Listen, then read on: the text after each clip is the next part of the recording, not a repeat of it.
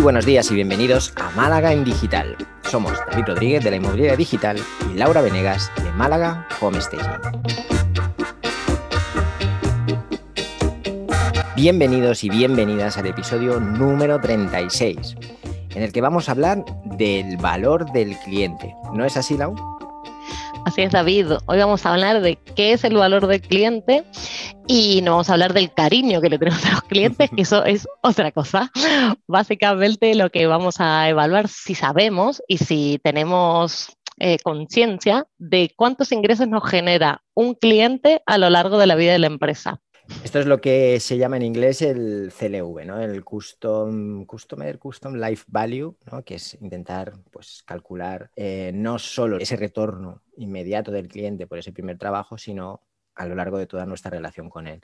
Creo que es un valor súper importante, por ejemplo, en tiendas online es, fundamental, ¿no? Es uno de los valores que más, se, una de las métricas que más se tienen en cuenta y que se intenta optimizar más. Una gran mayoría de nosotros compramos en Amazon o estamos en Amazon, ¿no?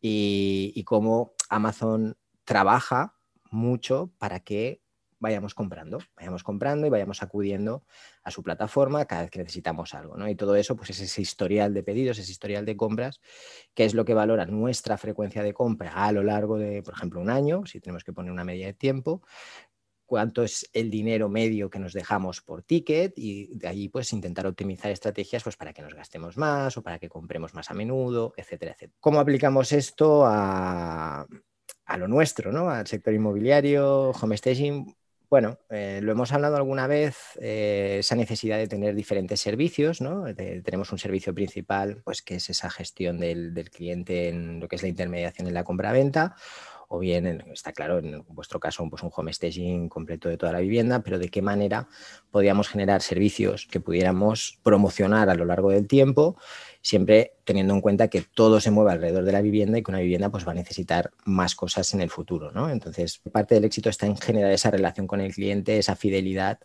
y en no pensar que una transacción con alguien empieza cuando firmamos el contrato y termina cuando cobramos. Así es. Además, eh, nos permite calcular cuánto podemos gastar en marketing, eh, porque sabiendo cuánto se va a gastar eh, un cliente a lo largo de la vida de nuestra empresa, también nos permite saber que si esa primera captación del cliente nos deja, bueno, nos deja negativo, vamos a decirlo, si gastamos más para conseguirlo que, lo que ganamos si tenemos una larga usabilidad, que no sé si eso en inglés existe, pero creo que en español no sé si es una palabra, pero si ese cliente eh, al final hace gastos recurrentes y a lo largo de la vida de ese cliente lo recupero, podemos tomar una decisión más acertada a nivel de marketing, ¿no? Podemos decir, bueno, quizás sí, voy a trabajar con inmobiliaria siendo un home staging, eh, un home stager, es más fácil decir, bueno, si voy a conseguir que cada inmobiliaria me dé cinco, cinco home stages a lo largo de mi vida, pues me puedo gastar más tiempo, más dinero en ese marketing y captar ese cliente que si va a ser un particular que solo va a vender una vez, aunque me recomiende,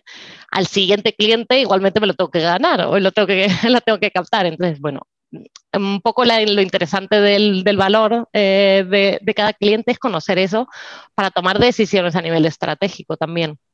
Y, y, lo que decías de eso, de tener todos esos servicios asociados, pues es lo que va a incrementar el valor de ese cliente a lo largo de su vida. O sea que eso es más que interesante para empezar a plantearnos una estrategia a largo plazo. Totalmente. De hecho, pues bueno, sabemos que hay unas, unas métricas que quizá, sí que es verdad que el tema de las métricas es no complejo, que sí, pero que cuesta a veces integrarlo cuando estamos en ese día a día, ¿no? Que estamos por 40.000 cosas a la vez, que bastante tenemos con, con pagar todos los gastos, sobre todo cuando estamos empezando que bastante tenemos con superar las, las trabas mentales que tenemos. O sea, al final parece que esto de las métricas es como una, como una cosa añadida que tenemos que hacer, que muchas veces no las conocemos, etcétera, ¿no? Y aunque es verdad que hay herramientas que nos pueden ayudar hacer todos estos cálculos o apuntarlo en un Excel también serviría, no, no, no, no es tanto la, la, tecnología en sí, sino es el hecho de, acordarnos, de introducir los datos para poder extraer conclusiones eh, hay dos métricas que son muy importantes. Una es el coste de adquisición de cliente, que es que nos cuesta cada cliente, ¿no? Que nos cuesta que un cliente firme ese contrato, eh, tanto en promoción como en gastos, como en si tenéis personal comercial, en tiempo, en todo, ¿no? ¿Cómo calculamos ese coste total por cada cliente? cuál es la, y cuál va a ser la rentabilidad de ese cliente. Y en la rentabilidad de ese cliente, obviamente, está el tiempo que ese cliente va a estar con nosotros y las veces que va a pagarnos por algún tipo de servicio. Si nosotros solo tenemos un servicio y tenemos que amortizar ese coste de adquisición más nuestro beneficio, pues sabemos que dónde tenemos que poner el límite en esos costes de adquisición de cliente, porque si no al final vamos a perder dinero. Si nos gastamos 10 euros para conseguir un cliente y ese cliente nos, nos devuelve 5 eh, y no vamos a venderle nunca nada más, pues oye, quizá el negocio pues, no está bien planteado del todo, ¿vale? A priori, pues lo que podría parecer. Define un poco nuestra estrategia de marketing, nuestros costes, hasta dónde podemos eh, invertir ¿vale? En, mejorar esa captación y en hacer pues, más cosas, más publicidad, más eventos, más lo que sea. Y por otro lado también nos, da una visión mucho más eh, clara de qué si podemos hacer, si tenemos herramientas, instrumentos, estrategias, lo que sea, para conseguir que ese cliente compre más cosas, eh, pase más tiempo con nosotros, no se vaya a la competencia. ¿no? Entonces, creo que son dos métricas importantes que muchas veces ni pensamos, pero que están ahí, que os digo que muchísimas empresas, sobre todo a nivel de e-commerce quizá porque es todo como más matemático y está todo más medido y han comprado tantas veces, tanto es el coste de ticket, mucho más que en servicios, pero que nosotros podemos hacer nuestra adaptación y como mínimo tenerlas en cuenta. Sí, sí, estoy totalmente de acuerdo. Y es verdad que, mm, bueno, eso cuando empezaba a pensar, digo, bueno, esto, ¿cómo lo podemos bajar a nosotros y decir, ¿y cómo puedo sacar provecho a este conocimiento? Porque al final es eso. Y obviamente lo más interesante es una compra repetitiva. Eh, y lo más obvio que me parecía, digo, esto es los membership sites, ¿no? Eh, es el boom de, tengo ahí productos que, mm, que voy actualizando semana a semana mes a mes y, compro, y cobro por mes algo. Digo, esto bueno, en el mundo inmobiliario no lo veía, pero si hay algún oyente o alguien que piensa que puede ser, yo creo que a nivel de marketing online sí que tiene alguna salida. Un poco de te reviso o, te escribo, ¿no? Lo que haces tú, te, escribo artículos mensuales. Eso también es un gasto, es un ingreso recurrente de ciertos clientes y aunque lo hagas en, un plano, un pack o lo que sea, bueno, te voy a dar 10 artículos. Luego, si puedo mantener enganchado eh, a ese cliente porque le gusta mi trabajo y está contento, pues al final es dinero que te ahorras en, captar un nuevo cliente. Y, eso lo creo que nos, que nos tenemos que plantear desde el lado de vista los homestagers eh, e incluso los inmobiliarios, a ver cómo hacemos para que haya sin que trabajen con inversores, ¿no? Porque uno cuando trabaja con un inversor sabe que va a tener cierto nivel de recurrencia, pero bueno, una persona de calle que va a comprar dos o tres casas en toda su vida, ¿qué, otros servicios, qué otras cosas puedo ofrecer para mantener y alargar esa, esa relación continua? Hay que echarle imaginación, o sea, esto es lo primero, tenemos que echarle imaginación. Em, pero más allá de la imaginación, yo creo que la respuesta está, como siempre, en el cliente. En el momento en el que nos ponemos en el lugar del cliente, empezamos a pensar en él, eh, pues creo que podemos empezar a, descifrar determinadas cosas que le van a suceder a lo largo de su vida o al menos de estos próximos años después de la compra o después de la venta, en las cuales nosotros podemos tener como profesionales inmobiliarios o como profesionales del home staging, pues un papel más pequeño o más grande. ¿Vale? Creo que hablábamos pues, eh, del tema de redecorar la vivienda ¿no? cada cierto tiempo, pues porque es algo que sabemos que sucede y que a lo mejor pues ese cliente no sabe que tú que hiciste el home staging en aquel momento también puedes ayudarle con la decoración, sino que te ve solamente como alguien que está enfocado en ayudarle a vender, ¿no?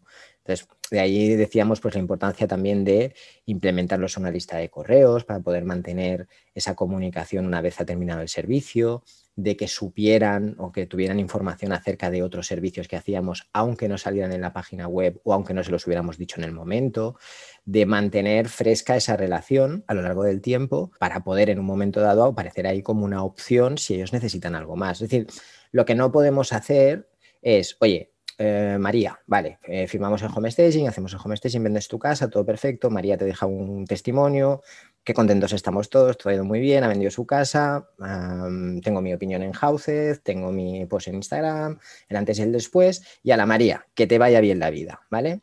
Y al cabo de dos años, eh, pues llamas a María y dices, María, que he visto que has redecorado tu casa, ¿por qué no me llamaste? Esto es lo que no podemos hacer, ¿vale? O no deberíamos hacer. Eh, y hemos perdido una oportunidad de hacer algo que probablemente podríamos haber hecho por María si hubiéramos mantenido esa relación, si hubiéramos mantenido ese contacto con María, ¿vale? Entonces aquí es cuando se juntan un montón de cosas. La fidelización, el mantener esa lista de correo o, el ir eh, creando contenido para esa lista de correo, el hecho de em, crear, no dejar de pensar en crear servicios nuevos que puedan ser útiles para ese contexto en el que nos movemos, que es el contexto de la vivienda. Nosotros no salimos prácticamente de ahí, ¿no? Eh, entonces, bueno, pues eh, tenemos que empezar a, pensar un poquito más grande y a más largo plazo.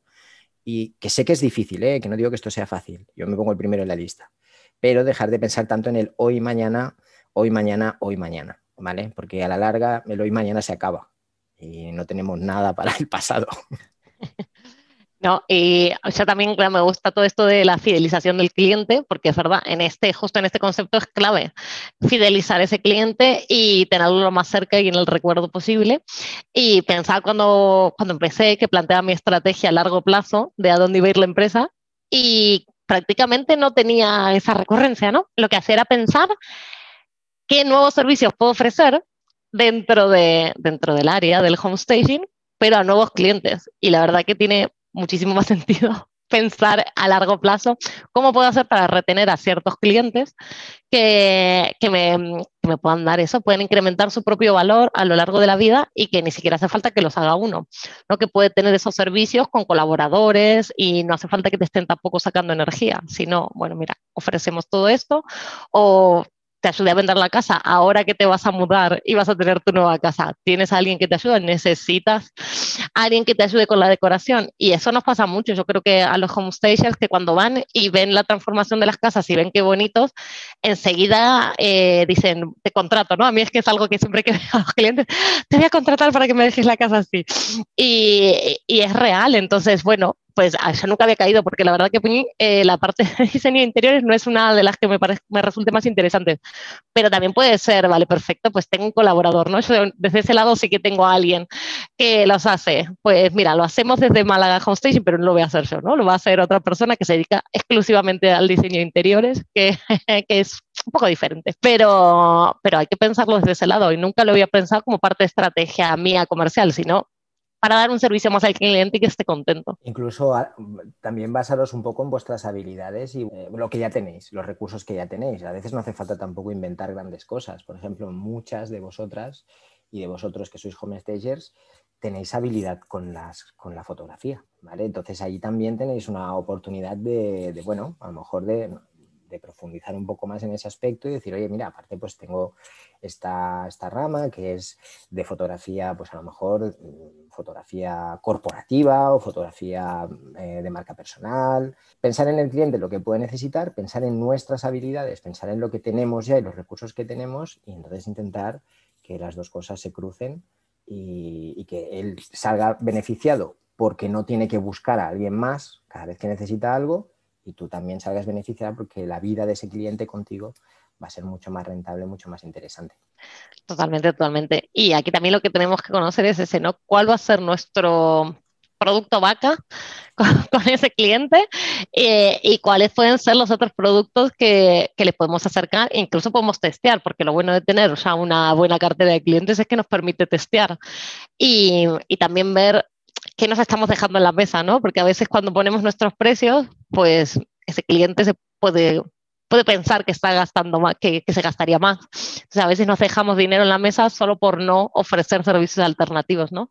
A mí sí que a nivel estrategia de precios siempre me gusta ofrecer un montón de extras eh, para ver ese cliente a dónde, a dónde va a ir, ¿no? Te voy a ofrecer mi servicio completo de home station, fotografía y video, pero además te puedo ofrecer un open house, página web, el trafficker, ¿no? Bueno, todos colaboradores y eso también es interesante decir, bueno, no hace falta que uno lo tenga publicitado en su página web porque quizás no es tu fuerte, pero en el momento que estamos dando un presupuesto, pues ofrezcamos algo más y, y un valor de añadido y pues mira, quizás no te, lo, no te lo compra nadie, pero si hay uno de cada diez clientes que accede a eso, pues ahí le está sacando un valor más grande a ese ingreso puntual. La flexibilidad es un plus, ¿vale? Es decir, que el cliente tenga la percepción y bueno, con una percepción real de que está contratando aquello que necesita y que está pagando por aquello que necesita. Eh, sí que es bueno que nosotros, oye, pues tenemos un producto base que es muy completo, que pues quizá tiene un precio un poco superior de la competencia, pero justificado porque incluye esto y, oye, eh, incluye esto porque esto funciona mejor, este es como mi mínimo, pero además, pues tienes estas opciones en determinados casos pueden ser interesantes si tú quieres conseguir un mejor resultado o si tu casa pues necesita un extra, pues que sepas que nosotros lo hacemos, ¿no?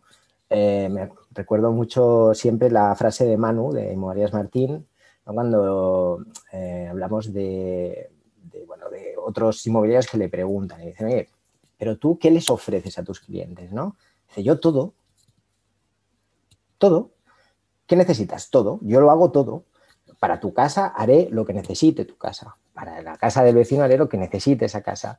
¿Qué quieres esto? Lo hago. ¿Qué quieres esto otro? Lo hago. Yo lo hago todo. Y a partir de ahí, ese es su producto estrella, ¿vale? Que él lo hace todo. Pero al final, no es que lo haga todo, sino que a cada cliente hace algo a su medida y le da exactamente lo que necesita y lo que le pide, ¿no? Y creo que, en parte, aunque esto es difícil darle forma y, por ejemplo, ponerlo en una web, si yo tuviera que escribir el copy de mano, pues probablemente me volvería loco. Eh, no, no, sabría qué escribir, pero no puedo poner Manu lo hace todo pero sí que es verdad que eh, es de cara al cliente realmente interesante porque dices que eh, le pida lo que le pida o necesite lo que necesite, sé que lo tengo aquí. Otra cosa es que yo lo quiera o no lo quiera. ¿no? Es una realidad. Al final, resolver problemas y darle opciones es lo que va a garantizar también una tranquilidad de parte del otro y que siempre recuerden, ¿no? Si va, tengo que hacer un recorrido 3D, pues tú conoces a alguien o tienes a alguien, bueno, ofrecerlo antes de que lo digan, eh, siempre es interesante. A mí esos son los, los, valores agregados que me gusta ofrecer, digo, porque mira, quizás para este, esa casa en particular, porque va a ser para un cliente especial o para, porque es para extranjeros, porque no sé qué, pues necesitan este tipo. Bueno, guay. Ahora ya creo que casi todo el mundo pone un recorrido 3D, pero hace un año no era tan habitual. Entonces, bueno, poder conocer a alguien que se los hiciera era un valor añadido y, lo podíamos manejar. Y además, si se lo gestiono y no tiene que hacer nada porque va a venir el mismo día que yo voy a estar haciendo las fotos, atrás va a pasar, pues es mucho mejor, incluso, ¿no? Así que bueno, pues ahí estamos. Eh, yo creo que ya podemos dar finalizada la charla de hoy, ¿no? Me parece un momento perfecto, estamos en lo, en lo alto. Todo lo alto. ¿Qué, ¿Qué libro nos has traído hoy, David? Em, pues mira, hoy he traído un libro, no sé si conocéis a Philip Kotler, Kotler, Kotler, bueno, es eh, uno de los llamados gurús del marketing digital y su libro eh, Marketing 4.0, ¿vale? Marketing 4.0, que es un concepto pues que, digamos, busca la integración del marketing offline con el marketing digital y cómo lo podemos utilizar poniendo al cliente siempre en el centro pues para mejorar esa confianza y esa fidelidad. Cómo podemos coger lo mejor de un mundo, lo mejor del otro, eh, para llegar mejor a ese cliente y, bueno, y, tener una estrategia un poco más definida, más clara. me parece un libro muy interesante, sobre todo si estáis en esa fase más, más inicial. Bueno, qué bien, pues lo apuntamos a la lista para leer. Y yo traje otro también, que es el plan de marketing de una hoja de, Alan Dibb. Y bueno, casualmente lo terminé de leer ayer o antes de ayer. Y, y bueno, me gusta, es un libro, la verdad que es muy ameno para leer. Y para los que están empezando y no saben bien para dónde salir corriendo, pues sí que, que te ayuda a estructurar un plan de marketing, una estrategia de marketing que como dice él, es de una hoja, pero como que te hace pensar y tienes que trabajar en ello. Em, y habla, habla mucho también del valor de, vida de un cliente y eso está muy bien. nos, nos, abre un poco la cabeza y vamos, que me pareció muy fácil. Es un libro corto además para leer, o sea que, que puede resultar muy útil. Venga, pues apuntado. ¿Y qué herramienta, película, serie que nos has traído hoy? Pues mira, herramienta me voy a repetir, pero es que de verdad, para los, parece que lo hagamos a posta, pero no, en los últimos temas que estamos hablando, para mí todos convergen en la misma parte, ¿no? Que es pues ese CRM, em, ese, esa gestión del cliente, que es lo que nos va, nos va a permitir también hacer ese seguimiento y saber, pues oye, este cliente entró en tal fecha, compró tal producto, eh, lee mis emails o no los lee, eh, lee este tipo de emails que hablan sobre algo que yo estoy vendiendo ahora, en fin, hacer, tener la posibilidad de segmentar esa lista de clientes, de entender cómo entraron, en qué momento están y qué tipo de comunicación podemos seguir teniendo con ellos, ¿no? Creo que es importante. Pues muy bien, yo no tengo herramienta hoy, así que ahí nos quedamos, porque se me ocurría lo mismo, pero a nivel manual, ¿no? Bueno, vamos a ir apuntando, o por lo menos que nos tenemos que dar cuenta, ¿no? Cada cliente cuánto repite, cuánto nos deja y, y cuánto ganamos con cada uno de ellos. Así que ahí estamos. Bueno, muchas gracias David y gracias a todos por acompañarnos en nuestras conversaciones de cada lunes. Si te ha gustado el podcast, nos puedes dejar tus comentarios y likes en iBox y también seguirnos en iTunes, Spotify o bien enviarnos tus sugerencias vía email a malagendigital.gmail.com. Buena semana. Que tengáis una gran semana familia.